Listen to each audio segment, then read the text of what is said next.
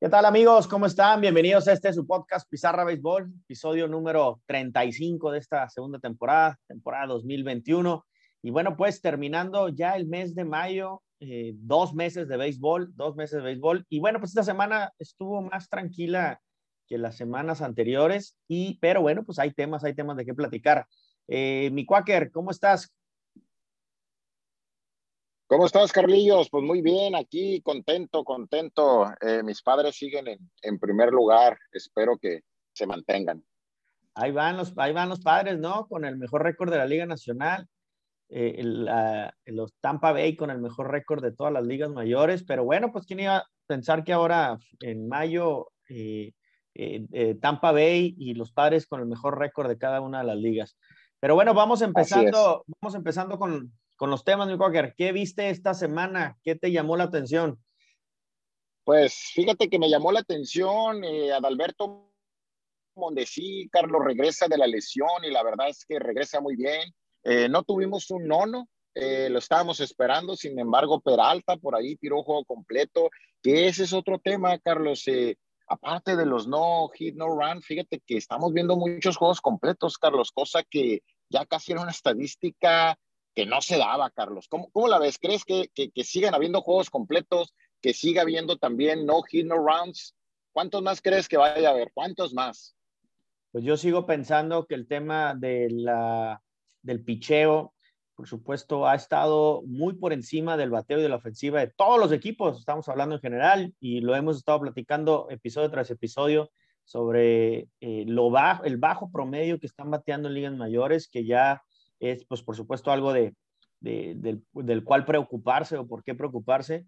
Eh, y yo sí creo que van a seguir habiendo estos eh, juegos un poquito ya más largos, ¿no? O más profundos de los pitchers, pitchers abridores. Y sí, así como no hubo juegos de carrera esta semana, seguramente próximas semanas sí habrá, pero también juegos así completos, ¿no? En donde pitchers que nunca habían tirado la ruta completa, pues lo está haciendo ahora o más allá de la séptima entrada, cosa, rara.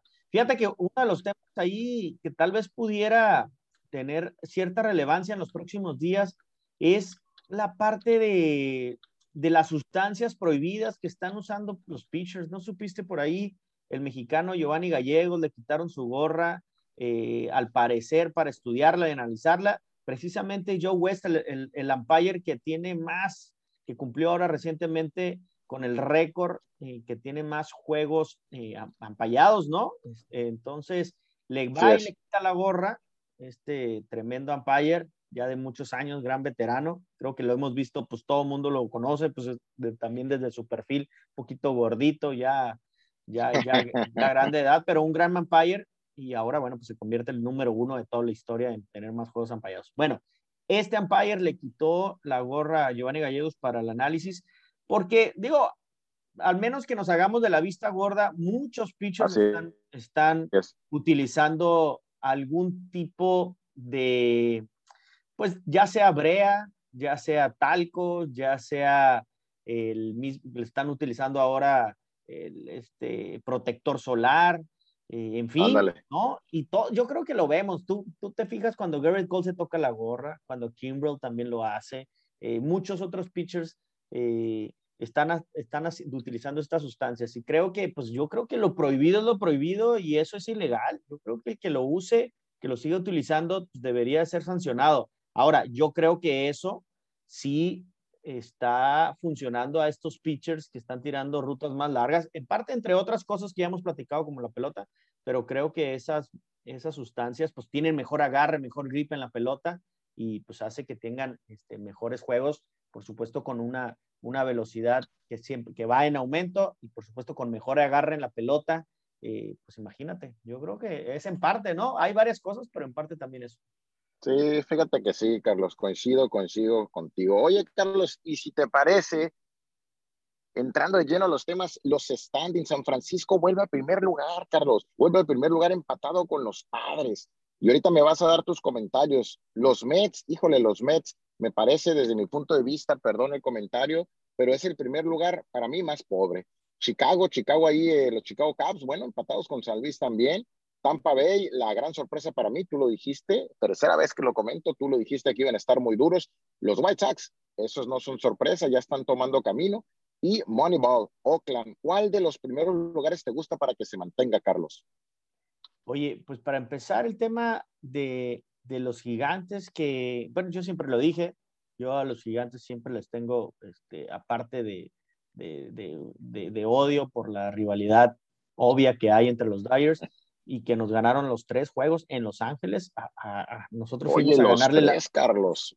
Fue una serie de cuatro, por eso no fue barrida, pero bueno, nosotros fuimos a, barrir, a, barrerlos allá en, el estadio de, de, San Francisco y bueno, ellos nos sacan tres juegos de una serie de cuatro y yo siempre lo dije, gigantes son los gigantes. Siempre hay que tenerle mucho respeto y cuidado por, independientemente del equipo que traigan. Y creo que, que Gigantes, Gigantes pareciera que no trae un gran roster, sin embargo, eh, es bien manejado, tiene un muy buen bullpen y sus bateadores están haciendo contacto a la hora buena, simplemente están siendo clash hitter.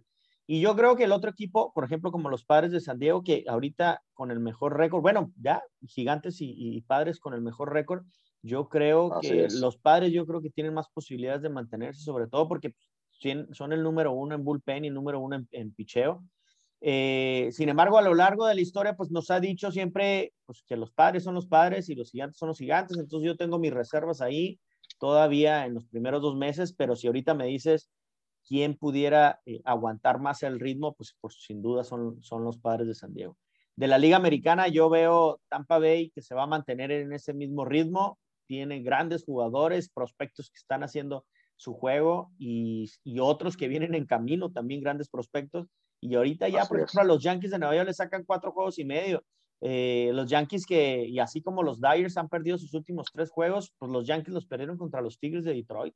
Entonces, bueno, esos equipos que tienen altas y bajas, eh, pues después se les complica una temporada. Eh, sin embargo, creo que para el caso de Tampa Bay se va a mantener. Boston ahí va a estar cerca del tema de, de agarrar un boleto en postemporada. Y los Astros de Houston, yo creo que los Astros de Houston van a estar por encima de los Atléticos de Oakland. Atléticos de Oakland y creo que tienen un, buen equipo, sin embargo, creo que el trote no lo van a aguantar y creo que los Astros van a estar eh, ganando esa, esa, esa, división. Por lo menos hasta ahorita en cierre del mes de mayo. Así los ve. Oye, oye, Carlos, y fíjate que en ese tema, para ir cerrando lo de los standings, entonces, y ahorita me contestarás, va a estar la disputa entre Oakland y Houston, lo cual los demás de la división oeste de la americana no pintan. Ahora, la central, Carlos, la central, ¿tú crees que White Sox ya la tiene facilita? Ya habíamos dicho que se cayó eh, Kansas City, ojo, ya casi llega a 500, pero está muy lejos, Carlos, está a seis juegos y medio. Y Cleveland, a mí me parece que no. De estas dos divisiones, ¿quién crees que se la vaya a llevar? Yo creo que de, de, la división central, me dijiste, de la división central son los indios, digo, los. Sí, de la central. De los, los medios blancas de Chicago. Yo creo que sí, medios blancas de Chicago traen un, equipo fuerte. Yo, yo, no veo. No veo a otro equipo. Minnesota se cayó. Minnesota seguramente va, va a hacer una venta ahora en el, en el fecha límite de cambios. Sin embargo, los indios de Cleveland, a pesar de que tienen eh, un muy buen picheo, les falta mucha ofensiva. Entonces yo veo difícil que los puedan alcanzar. Así es. Eh, Kansas City, los Tigres de Detroit, pues creo que Tigres no tiene nada que hacer y, los Royals o los Reales de Kansas, creo que es un equipo incómodo, sin embargo, pues no, no le da para pelear esa, esa división. Yo veo, y así como tú lo dices, yo veo dos ligas, tanto la nacional como la americana, jugando un béisbol este, pobre, ¿eh? Eh, solamente seis equipos en la americana y seis equipos en la, en la nacional realmente tienen posibilidades de poder competir para, para buscar un pase temporada. Olvidémonos de más, ¿eh? No hay más. Seis equipos y seis equipos. Están contados, con, por supuesto, con las manos de los dedos y creo que esa parte va a continuar así. Ve, ahorita platicabas de la liga de la, Liga Nacional, la división este es una división muy pobre, muy mediocre. Solamente los Mets de Nueva York están jugando arriba de 500. Sin embargo, pues Ni, siquiera jugando, ni siquiera jugando bien, pero de ahí para abajo, Bravos de Atlanta, los Phillies, los Marlins, los Nacionales, este, pues no, sin mérito alguno para poder contender por algún pase en playoff. Digo, es, es muy temprano la temporada, estamos hablando que llevamos que un cuarto de temporada, este, yo creo un poquito más. Eh, entonces nos estamos acercando a los que estamos en los 45 juegos, estamos acercándonos a los 50. Todavía falta mucho, falta mucho, pues. Y, con el último antecedente que tuvimos con los nacionales de Washington, por ahí recuerdas que tenía este, un récord este, precisamente a finales de mayo por abajo de, de, los 500 y con más de 10 juegos, ¿no? De diferencia. Pues bueno, a la postre fueron campeones de la Serie Mundial. Sí, oye Carlos, ya nomás para, para, para cerrar, fíjate que te quería hacer una, una pregunta, bueno, dos preguntas de los standings. Chicago, San Luis y Milwaukee. Milwaukee, a mí me ha gustado el nivel de pelota que ha jugado, sobre todo con un Colby Barnes y con un Woodruff que están tirando tremendo. Me gustaría que me contestara si tienen posibilidades. Y lo otro es, y ya de ahí nos pasamos con los jugadores, gran, gran serie, aun cuando la haya perdido Dyers, la de Pujols, ¿eh? Entonces, ¿qué te parece si me dices primero si Milwaukee tiene oportunidad y qué opinas de Pujols en la llegada a los Dyers? Te escucho, Carlillos. Oye, mira, yo, yo creo que esa división central sí está competida. Eh, por lo regular, siempre esa división eh, central en los últimos años, eh, en la última semana de septiembre se anda definiendo el campeón de esa división. Y yo creo que lo dije de un principio, yo veía a Chicago con posibilidades de llevarse esa división aún con la llegada de Nolan Arenado a, Cardenales, creo que Chicago pudiera estar haciendo la hazaña en esa división. Sin embargo, Cerveceros de Milwaukee es un gran equipo y creo que traen un gran picheo.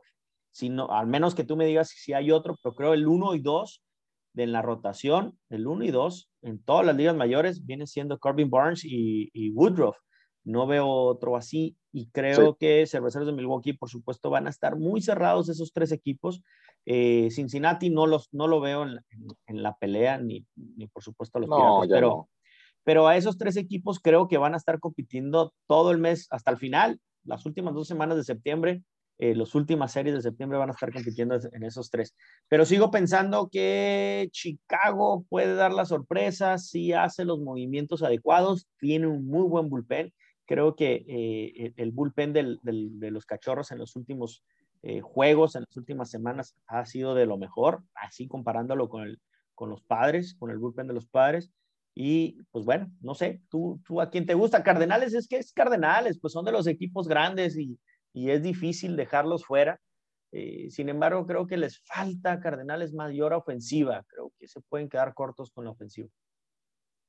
Sí, fíjate que coincido contigo y, la verdad es que a mí me gusta la pelota que ha estado jugando Milwaukee. Ahorita que decías de estos uno y dos, pues recordamos a Kurt Schilling y a Randy Johnson, ¿no? Con, ellos dos, Diamondback se pudo llegar hasta donde llegó. Y entrando ya en materia, Carlos, de los jugadores, eh, híjole, hasta ahorita, no quiero decir la palabra desilusión, vamos a decir desilusión de Paco Lindor.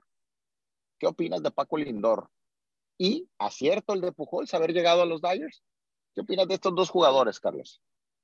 Mira, pues nomás para ir por, por orden, el tema de Pujols. Pujols le inyecta ahí la, veteranía y cierto liderazgo a ese clubhouse.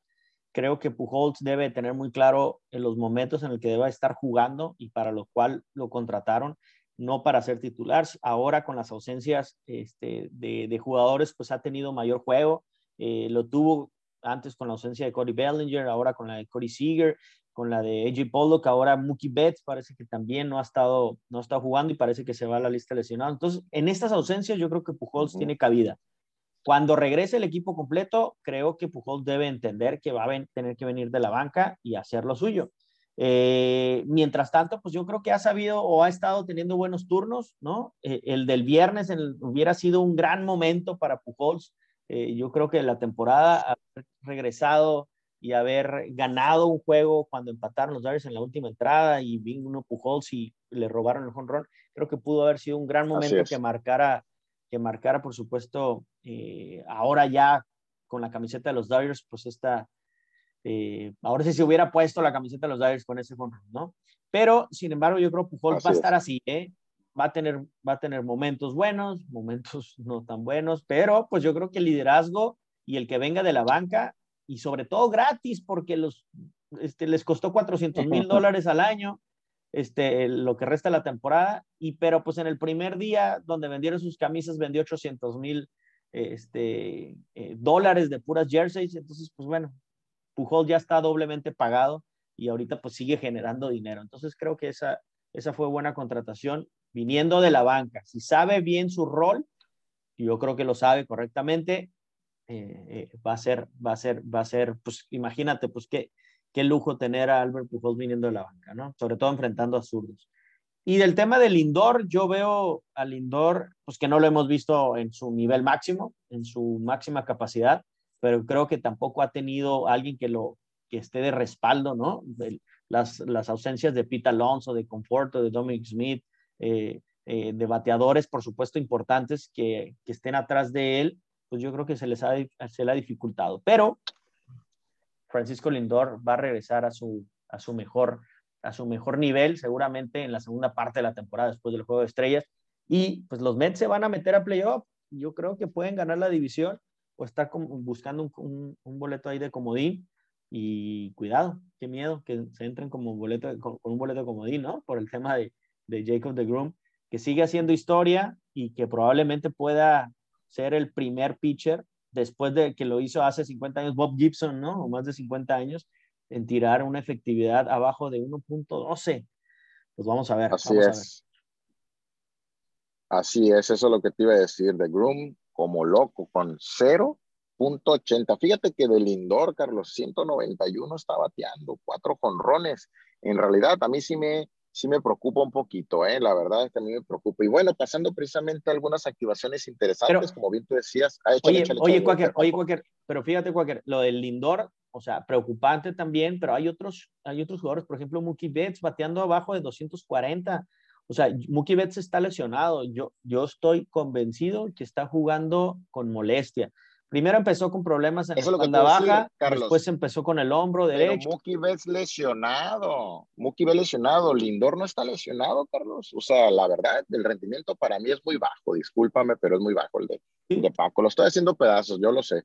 Sin duda, no, sí, sí, sí, sí, sí. Yo, yo, yo por, lo, por, el, por la capacidad y el nivel que ha demostrado en, las, en otras temporadas, creo yo que pues eso no se olvida y va a retomarlo, ¿no? Al menos que esté así, este, diezmado, mermado, ¿no? Con alguna molestia y que no la sepamos, así como el tema de Mookie Betts, pues al menos que sea eso, pero eh, sigo confiando en, Francisco Lindor que va a levantar.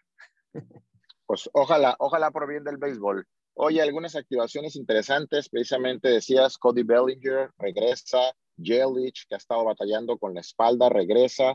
Eh, eh, y en lo que son las menores, bueno, pues Wander Franco se escucha muy fuertemente. Yo creo que ya lo van a subir desde mi punto de vista a finales de junio. Por ahí está, eh, si no me equivoco, Trevor Walls está jugando ahorita shortstop con el cambio que se hizo precisamente de Adames, que le cayó muy bien el cambio, Carlos, a Milwaukee. Creo que le está inyectando bastante injundia, por llamarle así. Eh, Rochman, el cachercito este de Baltimore también. La verdad es que me parece que son cambios interesantes y muy buenos. Ojalá veamos a Wander Franco. Fíjate, Carlos, eh, y tú me vas diciendo uno por uno. Primero voy a empezar con uno los jugadores. Vamos a nombrar como seis y tú me das el feedback. MVP. Ya empiezan a decir el MVP y sobre todo, bueno, uno y uno. En la americana dicen que puede ser Vladimir Guerrero Jr. y en la nacional Jesse Winker. ¿Qué opinas de estos dos jugadores? ¿Es muy prematuro? ¿O si se mantienen, la hacen como MVP del equipo? Te escucho, Carlillos, échale. No, yo creo que, bueno, digo, en la Liga Americana yo creo que Vladimir Guerrero pudiera ser, por supuesto, un, MVP, claro que sí, tiene, tiene el talento, ¿no? Y ha estado jugando mucho mejor pelota que, que sus últimos dos años, ¿no? Pero, bueno, el, el, de novato, pues, ¿no? Yo veo a Vladimir Guerrero sí con posibilidades. Jesse Winker, no sé qué, digo, es un gran bateador, pero yo creo que ahí está mencionando otros ¿Por qué no te gusta, Carlitos? ¿Por qué no te gusta? No, no para, no para MVP, no, la verdad es que no tanto para MVP. Yo creo que eh, para MVP a lo mejor pudiera sonar más un Fernando Tatís, un Ronald Acuña, ¿no? Un, jugadores más completos en todas, en todas, en todas sus, eh, pues en todas las palabras, ¿no? Hablando de cada una, tanto ofensiva como defensivamente, creo que hay mejores nombres que, que JC Winker. Sin embargo, JC Winker está teniendo un temporadón junto con eh, Castellanos y yo creo que si esa dupla Castellanos-Winker son los que tienen el OPS más este, más alto de la Liga Nacional y en, el mismo, y en el mismo equipo. Entonces eso habla de que están haciendo un, un, dúo pues increíble. Yo creo que el, el, dúo más, más fuerte ahorita, ¿no? Con más power de tanto de la Liga Americana como la Liga, la Liga Nacional. Yo Digo, yo le sumaría, yo le sumaría ahí a otro, a otro gran jugador, pero creo que pues, ni tú ni yo le, le, ahora sí que le atinamos o le vamos a atinar. Y ahí me refiero que va a estar, por supuesto, mencionando el, como MVP, pero creo que se va a llevar hasta ahorita pues, el novato del año, está Dolis García. Está Dolis García que está rompiendo la pelota allá en Texas, es líder de cuadrangulares, empatado con, con Vladimir, eh, con 16 cuadrangulares hasta el momento. Y pues yo creo que ahí ese, pues vuela para, para, para ser novato del año, ¿no? Yo, yo, yo apostaba por Bobby Dalbeck, pero creo que no, no, no va a ser él. Y Adolis García es otro gran, gran, gran, gran, gran bateador. Sí, fíjate que muy, muy, muy buen comentario, Carlos, sobre todo porque tanto Adolis, Vladimir y hoy que Tatis ya hace, hace un momento conectó el 16avo jonrón, entre ellos tres consideramos, bueno, uno ya no va a candidatearse, ¿no? Pero Adolis eh, casi casi vino como un don nadie, ¿eh? Igual, ah, déjame decirte otro que se está cayendo es Jermín, Jermín Neiro, el Jermín Céspedes, perdón, Céspedes, ya le puse este, ahora sí que de cantante, ¿no? Pero Mercedes, Mercedes, la verdad es que yo lo veo que anda un poquito flojo. Al final, como tú dices, hay muchos que están candidateándose para MVP. Yo lo que veo es como jugador, Tatis, que tú sabes que yo soy un padre, anda rondando en los 300, pero Jesse Winker, Carlos, no ha bajado de 340 toda la temporada. O sea, ahorita andan 348. La verdad es que a lo mejor sí es prematuro, ¿no? Como tú dices. Ahora, esto tomado de la MLB, de la página oficial, están diciendo que son jugadores de verdad, que ya están madurando y que pueden ser. Te voy a decir otro, de Oscar Hernández, de lo que es Toronto. ¿Crees que en un momento se pueda meter a lo que es la terna de MVP? ¿O ahí sí ya estamos exagerando? de Oscar Hernández. ¿Qué opinas de este que viene de la lesión y está bateando tremendo, eh? Sí, yo creo que son buenas rachas. Yo creo que apenas llevamos dos meses. Yo creo que son buenas rachas y pudiéramos estarlos considerando. Sin embargo, no veo yo a un Oscar Hernández ganando un MVP. Creo que eh, Vladimir se lo pudiera. Ahí sí, no, ¿verdad? es que exageraron, ¿no? Y es que tal vez estemos adelantándonos mucho en las posibilidades, pero de quién pudiera ser candidato a más valioso pero yo creo, por ejemplo, mira, un jugador. ¿Sabes quién es el jugador que tiene más, ahorita esta famosa estadística, el WAR? ¿Quién es el que tiene más de todas las ligas mayores? El WAR. Ajá. ¿Sabes quién es? Es Max Muncy, con 3.2. Pero Max Muncy yo no lo veo para ser candidato. Así es. Y sin embargo, tiene ha tenido muy buen repunte y ahorita tiene, creo que es el mejor bateador ahorita de los Dodgers.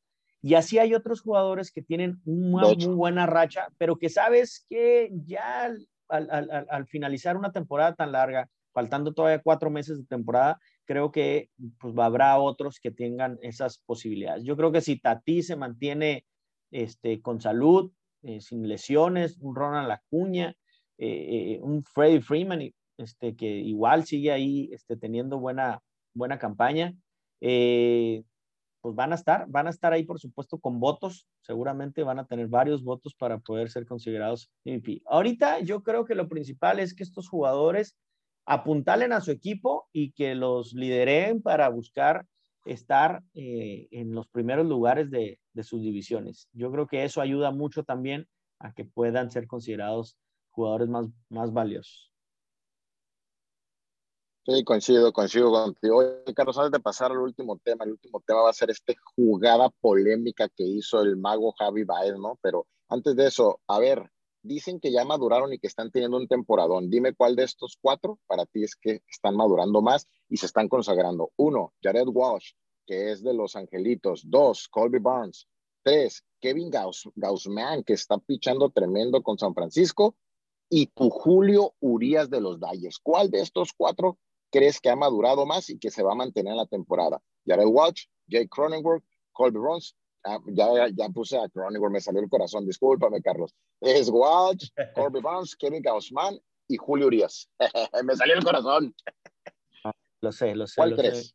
Este, fíjate que, ¿cuál de esos cuatro? No, es que, híjoles, la verdad es que yo yo lo que está haciendo Corby Burns y Kevin Gossman es increíble. O sea, Kevin Gossman ha tenido una muy buena temporada y creo que eh, está ganándose. Acuérdate que Kevin Gossman aceptó este, este último año, ¿no? Un contrato de 16 millones para mantenerlo ahí en, en, San Francisco. Va a ir por un contrato grande y seguramente va a pedir un multicontrato anual este, millonario. Entonces, si Kevin Gossman se mantiene así, vamos a ver que por lo menos va a estar pidiendo la próxima temporada entre 20 y 25 millones de dólares y tal vez por eh, cinco años como mínimo. Entonces, creo yo que, el, que tanto Gossman como Burns tienen mucho, mucho potencial y pues son los haces de sus equipos. Yo creo que esos dos son los que deben mantener eh, este, el ritmo. Julio Urias, yo lo veo por supuesto con experiencia, a pesar de que ya hemos hablado mucho de Julio Urias, eh, otras temporadas, pues apenas tiene 24 años, realmente es, es, es, es, muy joven y yo creo que Julio Urias pues va a tener este, buena, buena temporada, no como la de Burns, sino como la de Kevin Gossman. Jared Walsh, yo creo que fue en parte mucho que tuvo que ver para que Albert Pujols lo dejaran en libertad y eh, Jared Walsh jugando jugando este, todos los días, va a tener también muy buena, muy buena temporada. Oye, y otro que hemos dejado también y no lo hemos hablado en estos episodios es Otani, ¿eh? Otani yo creo que es de calibre de MVP, a pesar de que eh, en sus números en promedio pareciera, de bateo no pareciera tan fuerte, pero oye, Otani batea y picha, y creo que eso no lo hemos visto desde, bueno, nosotros no lo vimos, ¿no? Pero, o no hemos sabido desde que sucedió desde el bambino. desde el bambino. Entonces yo creo que Otani va a ser un, es un jugador muy completo. Angelitos parece que no va a ningún lado, pero pues puede mantener ese ritmo Otani y Otani también va a tener muchos votos también para ser un jugador eh, más, más valioso. Lástima por Angelitos, pero sobre todo por, por eh, Mike Trout, que, que, pues bueno, no, no, no se ve cuándo esos Angelitos puedan apostarle para entrar a playoff este, con, un, con los equipos que han tenido y pues sí, eso sí se puede lamentar. Y ahorita pues Mike Trout lesionado también. Eh, pues ni modo, Mike Trout ha quedado ahorita a, ver, a pesar, fíjate que Mike Trout ha sido el mejor arranque que ha tenido de, toda, su, de toda su carrera. Este 2021 ha sido su mejor arranque. Lástima esta lesión, pero bueno, pues vamos a ver regresar también a Trout y también ese va a estar en la carrera de jugador más valioso, que querramos o no queramos, ¿no?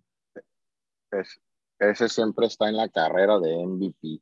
Oye, Carlos, y para finalizar, ¿qué opinas? Me imagino que tuviste oportunidad de verla, no sé si analizarla, pero esa jugada, tú y yo como beisbolistas y beisboleros, si vas a forzar por obvia razón un tiro a primera y se regresa el corredor en una rola al cuadro, ¿por qué vas y lo sigues al corredor que se regresó a home?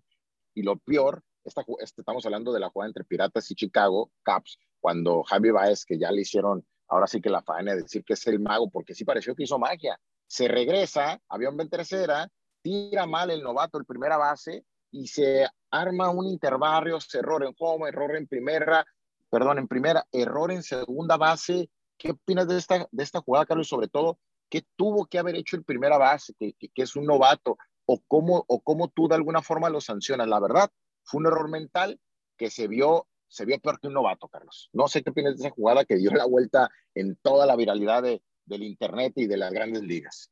No, pues fue una, una gran, una, gran jugada. Digo, una gran jugada de Javi Baez, pero yo creo que jugó y chamaqueó a, a, primera base. Sí, ¿verdad? De apellido Craig, novato. Porque, eh, ¿cómo es posible? Yo creo que se le perdió la cuenta de los outs.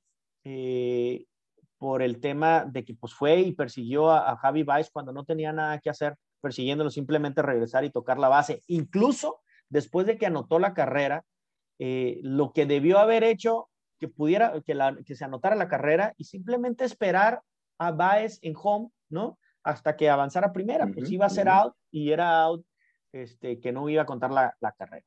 En este contexto en donde el jugador está, ya hay dos outs, corredor en tercera, Javi Baez saca la, el, el, rodado, ¿no? Fue un rodado al, Así es.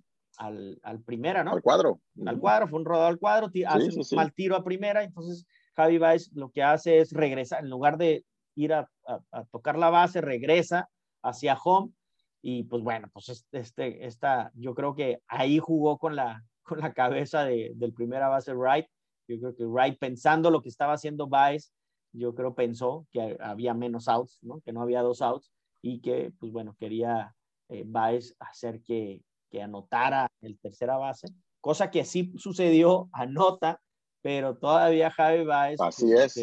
regresa a primera, tiran mal y como lo comentaste. Se va Híjoles, pues una jugada, nunca había pasado esa jugada, es increíble, nunca había pasado.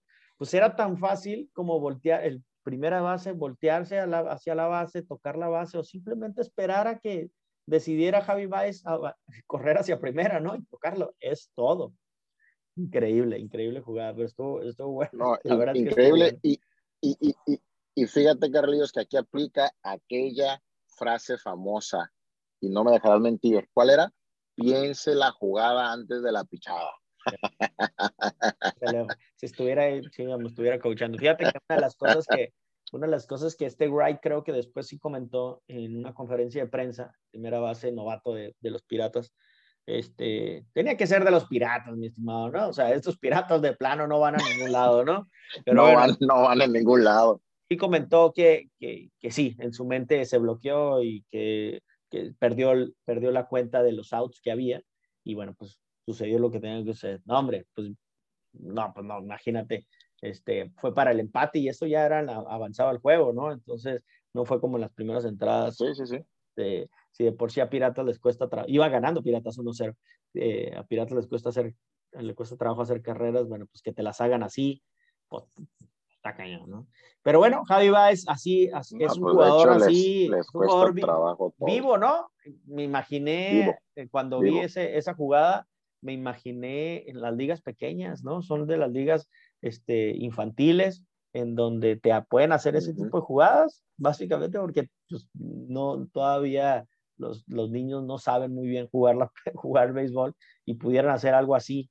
Este, me imaginé a Javi Baez jugando como niño, ¿no? Y bueno, qué bueno, qué bueno que lo, qué bueno que hizo se, se, se, divirtieron, se divirtieron, Carlos, y pues sí, tiene razón, la verdad es que Piratas creo que lo más rescatable es este Blue Baker, el pichorcito este, que es el que ha estado haciendo muy buena labor. De ahí en fuera, digo, con todo respeto, como tú dices, pues no van a ningún lado, ¿no? Indistintamente que traen un Adam Fraser que está batiendo arriba de 300, un Reynolds, pero la verdad es que algo está pasando en ese equipo, Carlos, porque hay herramientas, está Keller que también tira muy bien, no sé ya si es el manejador, no sé si son los coaches, pero híjole, Piratas, como bien dices, batallan para ganar y que hagan ese tipo de cosas, pues al final fue divertido y nos dio un poquito de risa para todos. Pero bueno, Carlos, esos son los temas que traía yo el día de hoy. No sé si tú traigas algo más o se nos escapó algo.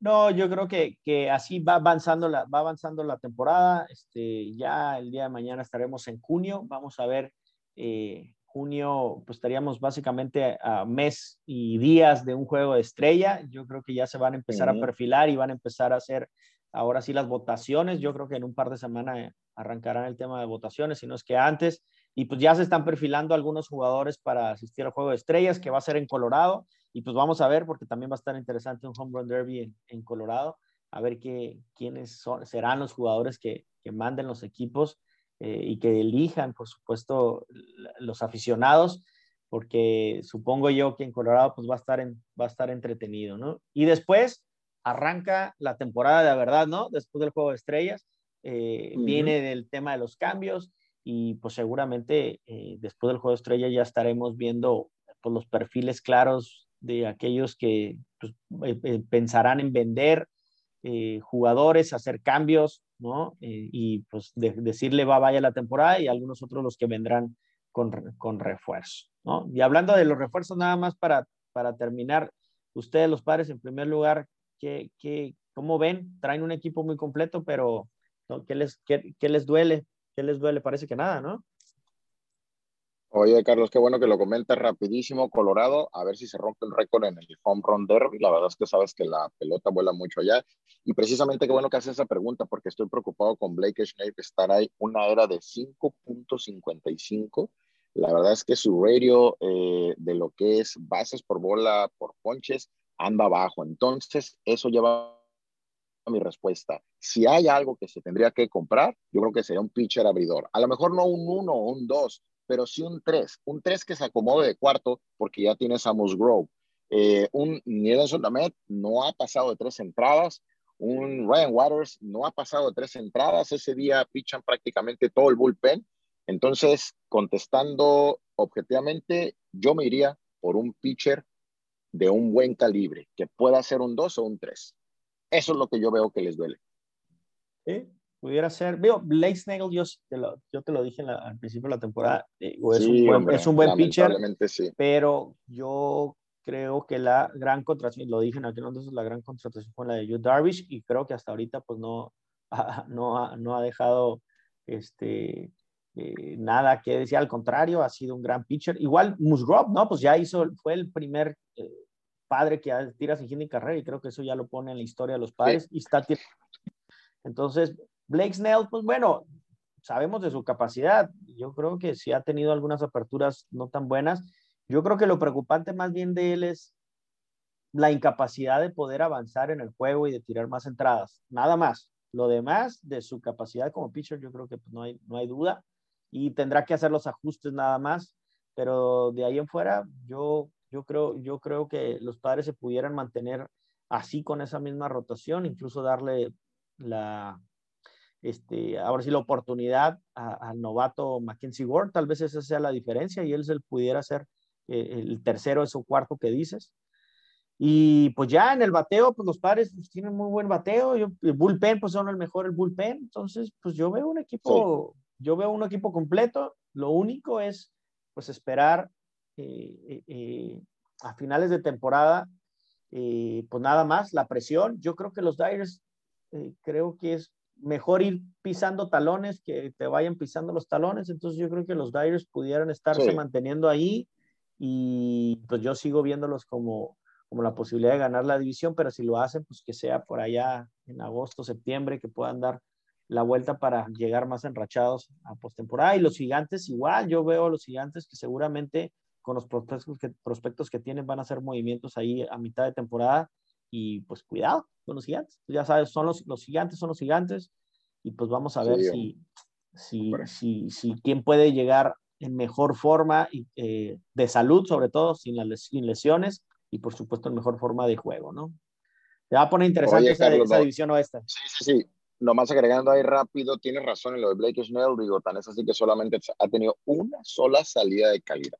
Y recordemos que el quality star son seis entradas o más y que te hagan tres carreras o menos. Entonces, ahí está el problema, como tú dices, la profundidad en sus entradas lanzadas no ha llegado y ese es un gran problema. Y luego, porque ahorita ya se nos fue el tiempo igual, me dirás, eh, ¿qué, qué? Échale, échale, échale. No, nada más. Dime. Este, fíjate que de los mejores cuatro o cinco jugadores que están en grandes ligas ahorita jugando son latinos. El cubano Adolis García, sí, son latinos. Tatís, Acuña, eh, Juan Soto y por ahí se me escapa otro. Este, ah, no, y el otro es japonés, es Otani. Fíjate que, híjoles, eh, es increíble la forma de batear de todos ellos, es increíble el poder que tienen. Y pues bueno, ¿no has pensado mal de los latinos? ¿No has pensado mal de Tatís, la fuerza tan descomunal que tienen? Es increíble, ¿no? Es increíble. O es un superestrella, es, es un, este, pues increíble, porque ese poder que tiene hacia la banda contraria, ahora que vi la, el, este, los highlights hoy en la mañana, sí, salió un jonrón hacia la banda contraria y dices, caray, y por arriba de cuatro Hoy pegó otro, ¿eh? Hoy pegó otro. bueno. Pegó otro igual para la banda contraria. Fíjate que si es un tema. No quiero pensar mal, no quiero, no ah. quiero pensar mal, no sé si por ahí no andes diciendo que se puyan si están fuertes. Estén, son fuertes. Estén, puya, estén puyados, estén puyados. Oye, no, es que esa fuerza. Hay que analizarlo, hay que analizarlo. Yo se la vi a Yaciel Puig, este, en su primer año, era en que dices, wow, ¿no? Yaciel Puig no, pues nunca le detectaron nada, pero, pues bueno, pues bueno, también el béisbol también ha cambiado tanto que ya no sabes si no, si, si no, no solamente es es la fuerza, sino la forma de hacer el contacto con la bola, ¿no? Con este, en fin. Pero bueno, son, muchas cosas, yo creo que hay que analizarlas. A pesar de la lesión de Tatís, ¿verdad? A pesar de la lesión de Tatís de sí, sí, sí, no sé qué, que iba a dejar fuera varias semanas, incluso, ya te, no parece que tienen... Que gracias a Dios ya regresó, pero déjame hacer un comentario. Ayer tuve la oportunidad de, de tener el bat réplica que está utilizando Tatis precisamente está no firmado por él, sino que ahí viene la patente, que es un Victus, y la verdad es que es un matesotote, Carlos. ¿eh? Hay mucha tecnología y definitivamente tampoco es un, un Barry Bonds que se puso grandísimo Tati. Adolis García sí está muy fuerte, el cubano, está enorme, pero yo creo que es un tema que hay que estudiarle, Carlos, y platicarlo en el próximo podcast. Y también me gustaría que nos platicaras qué refuerzo harían los Dyers. Traemos ya temas para el próximo podcast, pero sí, sí es un tema este. Ahora, los latinos son los latinos, ¿eh? Sí, no, no, están jugando bien. Randy Arena es otro que está bateando muy bien. Marcel, Marcelo es una lástima que se, que, se, que se lastimó, pero los latinos son los que ahorita son los que están jugando mejor pelota, son los mejores bateadores y son los que realmente están eh, teniendo protagonismo en las ligas mayores, ¿no? ¿no? No solamente en este año, sino en los anteriores. Y bueno, pues ahí está la cara del, del, béisbol de ligas mayores, que es Fernando Tatís y, este, y Juan Soto, y del, pues, de la americana, pues ahorita a Rosarena, Dolis García. Entonces, pues los latinos son los que están, la ¿Y están Vladimir? Y Vladimir, claro, fíjate, son puros latinos los que la están rifando. Sí. Me da gusto, está bien. Ok, mi cuagre, pues hasta ahí dejamos este, este tema, esperando, esperando que la próxima semana pues, tengamos ahí este, mucha actividad y pues bueno, cosas que, que, comentar por aquí en este siguiente episodio. Un abrazo, mi Quaker, que estés muy bien. Nos vemos próximo, al próximo. Claro que sí, Carlos. Nos vemos. Adiós. Ahí, hasta luego.